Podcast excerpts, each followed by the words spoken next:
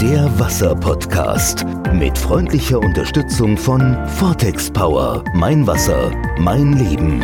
Mit Erik Hübner und Matthias Ment. Lass uns heute mal sprechen über also Wasser am Arbeitsplatz. Ich nehme jetzt mal bewusst Wasser am Arbeitsplatz jetzt nicht im Sport, weil ich glaube, das ist was, was gerade am Arbeitsplatz unheimlich unterschätzt wird. Einmal in der Ökonomik, wie dann auch von der Leistungsfähigkeit und ja von der Leistungsfähigkeit zum einen der ganzen Firma, des einzelnen Arbeitsnehmer, aber auch im finanziellen Gesamtrahmen. Da ist mir eingefallen, du hattest das irgendwann mal gepostet. Du hast so eine schöne Tabelle gepostet, Thema Dehydration. Ab zwei Prozent, erklär du es mal richtig. Also ab wann nee, wird jemand wie viel. Das Verrückte an der Geschichte ist ja das, was früher ein Schimpfwort war. Du Wasserkopf. Ja, ja. ist ja mittlerweile, also selbstverständlich, wir sind Wasserköpfe. Ja, also unser Gehirn ist auch wieder über 90 Prozent Wasser. Unsere Augen sind 98 Prozent Wasser. Man fragt sich, dass, wie das überhaupt hält, ja, dass das nicht gerade rausläuft. Und jetzt kann man sich ja vorstellen, auch unser Gehör, also das Hörorgan, die Hörschnecke, ist ein mit Wasser gefülltes Knochen, mit Wasser gefüllter Knochen. Jetzt kann man sich vorstellen, wenn diese Wasser quasi um nur um Prozente, also Bruchteile von Prozente schrumpfen, weil für die überlebensnotwendigen Funktionen der Körper sich das Wasser einfach dort herholt, wo er es am einfachsten kriegt. Und da ist immer noch der gute alte Newton, ja, Gravitation, ja, also vom Hirn das Wasser in den Körper runterzukriegen, braucht der Körper am wenigsten Energie. Unser Körper versucht immer effizient zu arbeiten. Mhm. So, wenn unser Hirn dehydriert ist, fällt uns jegliche Konzentration, Kreativität, Spontanität. Das, das entfällt. Wir, wir werden dumpf, wir arbeiten irgendwas noch in Routine ab, uns geht jeglicher Elan und Spaß verloren diese Situation kennt, glaube ich, jeder. Die hat jeder schon einmal ja, gut, erlebt. Da kommt gegebenenfalls noch Klimaanlage hinzu, dass die Haut eh noch ja, ja, ja. ausgetrocknet wird. Klar, äh, klar. Bildschirme. Deswegen Augen. sollte man ja zum Beispiel im Flieger immer viel mehr trinken, als man normalerweise trinkt, weil der Flieger trocknet dich total aus. Deswegen auch diese Thrombosengeschichten. Ich meine, klar kannst du Thrombosestrümpfe tragen, aber viel besser wäre einfach dein Blut dünnflüssig zu halten. Thrombosen entstehen, wenn, wenn, wenn alles dickflüssiger wird. Und dann entsteht eben auch die Gefahr, dass es zu einem Gefäßverschluss gibt. Leute, die regelmäßig da trinken, haben kein Problem. Allerdings, wenn sie dann Whisky, Cola oder, oder was da, was ich so sehe, was im Flieger gern getrunken wird, ist halt selten Wasser. Also die werden gerade auf Langstreckenflüge meinen dann alle, sie werden müde, wenn sie mehr Alkohol trinken, aber vergessen, dass ihr Körper quasi durch die Klimaanlagen die ganze Zeit sehr, sehr viel Feuchtigkeit abgibt. Für eine Firma bedeutet das, wenn man, ich sage mal, wirtschaftlich betrachtet, einfach Folgendes. In mehreren Studien, ob bei älteren Menschen, Kindern, Studenten, die gemacht wurden, ist immer wieder festgestellt worden, wer zwei Prozent seiner Körperflüssigkeit verliert, hat Leistungseinbußen, die irgendwo bei um die 30 Prozent liegen. Wenn ich als Arbeitgeber 100 Leute beschäftige, und die haben am Vormittag nicht richtig getrunken, weiß ich, dass spätestens nach dem Mittagessen die alle in einer Dehydration sind, wo sie schon gewaltige Leistungseinbußen haben. Also ich meine, wenn ich, wenn ich jemand an seinem Auto 30 Prozent seiner Leistung wegknipse, der fährt sofort in die Inspektion. Mhm. Der sagt mir, beim Auto ist Weil was wenn nicht ich jetzt, Je nachdem, wo es ist, wenn ich jetzt noch dran denke, dann kommt vielleicht noch so ein klassisches schweres, fettes Kantinenessen dazu und dann sind wir, weiß ich nicht, bei, bei wie viel. Ja, und dann, und dann, und dann noch der riesengroße Fehler, der heute in Büros gemacht wird.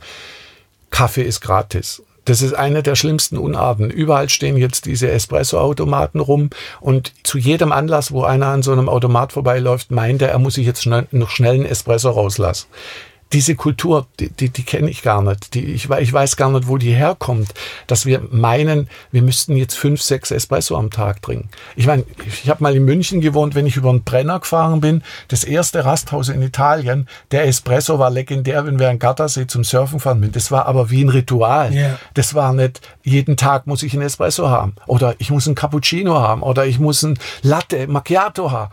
Das ist alles so, ich meine, diese ganze Kulturen, wo auch immer sie her herkommen, muss man einfach mal reflektieren und sagen, warum mache ich das? Ich habe das Gefühl, Menschen können gar nicht mehr S-Bahn fahren, die können nicht mehr auf der Straße rumlaufen ohne Kaffee-to-go-Becher. Das wollte ich ja? gerade sagen. Also ich habe manchmal das Gefühl, ich glaube, ich, das dauert auch nicht mehr lange, bis es einen ersten Hersteller gibt, der diese Becher in leer verkauft, nur damit jemand diesen Becher in der Hand hat. Also, aber das ist nur, das ist eine spannende Frage. Ich meine, woher äh, weißt du es? Woher kommt diese Kultur? Also, warum ist gegebenenfalls der Kaffee gratis und das Wasser nicht? Also wie immer kommen das, ja alle guten Sachen aus Amerika. Ja. Also dort ist es ja so, dass wenn ich in irgendeinen dieser Diners oder sonst was gehe, Kaffee und Wasser Stimmt. wird so oft nachgeschüttet. Refill, ja. ja ist immer also im Gegenteil, also gerade diese Eihopsen so, die viel vom Frühstück leben, ist tatsächlich der Stimmt, siehst du, die Frage hätte ich mir selber. Man muss nur manchmal reflektieren. Dann das Erste, was ist, du kriegst einen Kaffee eingeschenkt. Ja. Und jedes Mal, wenn sie vorbeikommt, fragt sie, ob sie nachschauen. Aber ja, also ja. Wasser nur in deiner. Und es ist halt leider ja. auch so ein bisschen unsere, unser Suchtverhalten. Ja, und da werden einfach Automatismen eingeprägt, ja, und, und irgendwie fehlt dir plötzlich was, wenn du morgens keinen Kaffee trinkst. Und es geht so weit, dass manche Leute noch stärkere Kapseln, noch stärkere Kaffeemischung, dann reicht mal ein Espresso, dann müssen es, müssen es zwei oder drei morgens sein. Anders komme ich gar nicht in Schwung, ja. Abends brauche ich ein oder zwei Flaschen Bordeaux, weil anders komme ich gar nicht zur Ruhe. Ja. Das sind aber alles so Sachen. Wasser ist da immer vollkommen außen vor. Ja. Ich hatte, ein, ich hatte mal ein spannendes Interview auf der Buchmesse mit dem Volker Mehl, der ist so in diesem Ayurvedischen beheimatet. Den habe ich mal so gefragt, was, was ist so der was ist so dein einfachster ultimativer Tipp so für, für den ganz normalen? Und da hat er gesagt, also morgens das erste, was du machen solltest, du trinkst ein Glas Wasser, aber nicht eiskalt, sondern ein bisschen so in Überkörpertemperatur, um das innere Feuer anzuzünden. Also ich fand das ganz, ganz plakativ. Da treffen jetzt allerdings auch wieder Kulturen aufeinander. Genau, aber also grundsätzlich ist morgens das, Wichtigste nach dem Aufstehen ein, Glas, ein großes genau. Glas Wasser. Allerdings in unserem Kulturkreis und so wie, so wie wir essen, man darf nie vergessen, die Inder essen ja auch ganz anders wie wir, ist es so, dass wenn ich ein Glas kaltes Wasser trinke, ich pro Jahr den Gegenwert von ungefähr fünf Kilo Fettzellen mehr verbrenne, ja. weil mein ganzer Metabolismus im Körper quasi auf diese Temperatur sofort das System hochfährt. Absolut. Gut, dass du es jetzt nochmal erwähnst. Also genau, weil wir haben ganz nicht, andere Temperaturen. Genau, mir hier. war jetzt auch dieses Warm gar nicht so wichtig, sondern so, also ich fand halt dieses Plakative ja, so, wo ich ja. so gedacht habe, ob ich das jetzt einem so verkaufe oder so verkaufe, aber trink morgens erstmal direkt mal ein Glas Wasser. Jeder sollte einfach mal einmal, bevor er abends ins Bett geht, ja. auf eine Waage stehen und am nächsten Morgen, bevor er zur Toilette geht, noch einmal auf die Waage stehen. Und dann sollte er sich mal überlegen, wo diese Gewichtsdifferenz denn herkommt. Weil er hat ja nachts nichts von sich gegeben, ja. aber er hat über seinen Körper die gesamte Oberfläche hat er die ganze Nacht über Stoffwechselprozesse, Reinigungsprozesse. Wir scheiden auch sehr vieles über die Haut aus, ja. Über den Atem scheiden wir sehr viel aus. Und das ist alles Feuchtigkeit. Und diese Feuchtigkeit muss ersetzt werden, mhm. weil ansonsten ist unser Körper morgens überkonzentriert. Die, also die Körpersäfte sind sozusagen dann alle verdickt. Ja. Und das erkennt man auch sehr schnell an der Farbe des Urins. Ja, wer, wer dunkelgelb bis orangenen Urin hat, der, ist, der, der lebt ständig an der Dehydration und der kriegt so oder so irgendwann einmal ein Nierenproblem. Das habe ich mittlerweile auch gemerkt. Da wird auch gern viel durcheinander geworfen. Es gibt ja einmal die Übersäuerung, von der gesprochenen Übersäuerung. Aber das hat mir auch schon der, der Dr. Rüdiger Dahlke erklärt, aber auch schon andere Ärzte, dass ein normaler Körper an sich gar nicht übersäuern kann. Das heißt, der pH-Wert in unserem Blut, der pendelt in so einem minimalen Bereich, ja, dass man, also 734 äh, bis 7,43. Genau, also ja. das, ähm, aber das ist nur das Blut. Genau, das betrifft eben. Aber ich sag mal, wenn man das auf die Zellen ausdehnt, ist es zwangsweise nicht immer eine Übersäuerung, sondern einfach eine Unterversorgung mit Dehyd Wasser. Eine das Dehydration. Also das wollte ich damit sagen. Das genau. wird oft so durcheinander geschmissen. Genau. Genau. Aber weil ich früher hieß es immer irgendwie, wenn dein Urin zu dunkel ist, dann bist du übersäuert. Das ist faktisch ja falsch. Also dann bist du. Ja, aber ich kenne auch Leute, die drei Liter kohlensäurehaltiges Wasser am Tag trinken und sagen, ich trinke ausreichend. Das Problem an der Geschichte ist aber trotzdem, dass dieses Wasser gar nicht zellgängig ist. Jetzt müssen wir doch einmal abschweifen, aber das packen wir jetzt hier mal mit rein. Woher kommt eigentlich, also wenn ich ein halbes Glas, so, so viel schaffe ich gar nicht, ähm, kohlensäurehaltiges Mineralwasser trinke, habe ich drei Tage lang Sodbrennen ohne Ende. Und deswegen habe ich zum Glück schon immer am liebsten stilles Wasser getrunken, bin ich heute noch froh für. Wo kommt das denn eigentlich her? Aus der Konservierung, Wasser haltbar zu machen mit Kohlensäure stabilisiere ich sozusagen die Mikroorganismen in, innerhalb des Wassers und kann es dadurch länger lagern.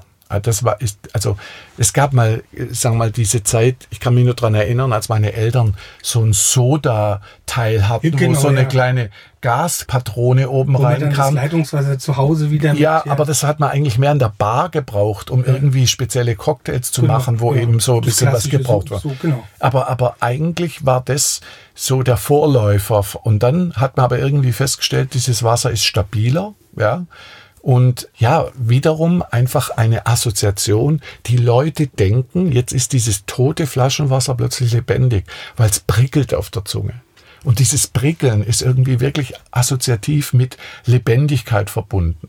So ein Bergquellwasser in der Plastikflasche bei 40 Grad ist halt nicht mehr so prickelnd. Ja, das schmeckt furchtbar. Ich meine, ich bewundere alle diese Leute, die auf den Parkplätzen ihrer super Limousinen und SUVs, ja, diese Flaschen vorne in ihre Cupholder drin haben, ja, wo beschlagen sind von, von dem, was, was das Wasser da drin in der Flasche verdunstet, ja. Und ich frage mich, wer dieses Wasser überhaupt noch trinkt.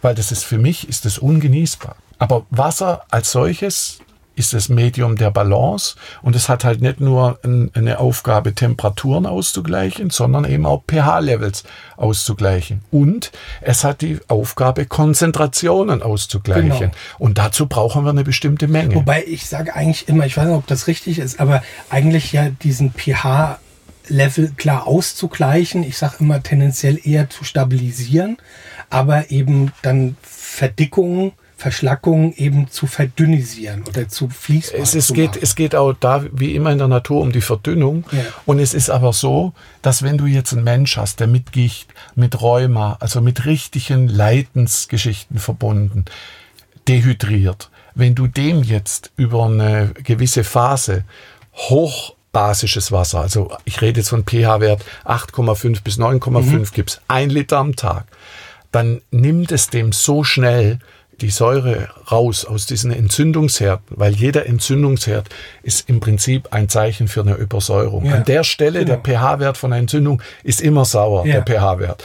Und wenn ich das halt sehr schnell neutralisieren kann, lindere ich Schmerzen. Ja gut, wobei dann reden wir jetzt ja schon von der medizinischen Maßnahme. Absolut, also, absolut. Das heißt, das Beste ist dann bin ich schon, dann bin ich schon quasi übers Ziel hinausgeschossen. Genau. Da bin ich schon zu weit. Dann habe ich es schon zu weit kommen lassen.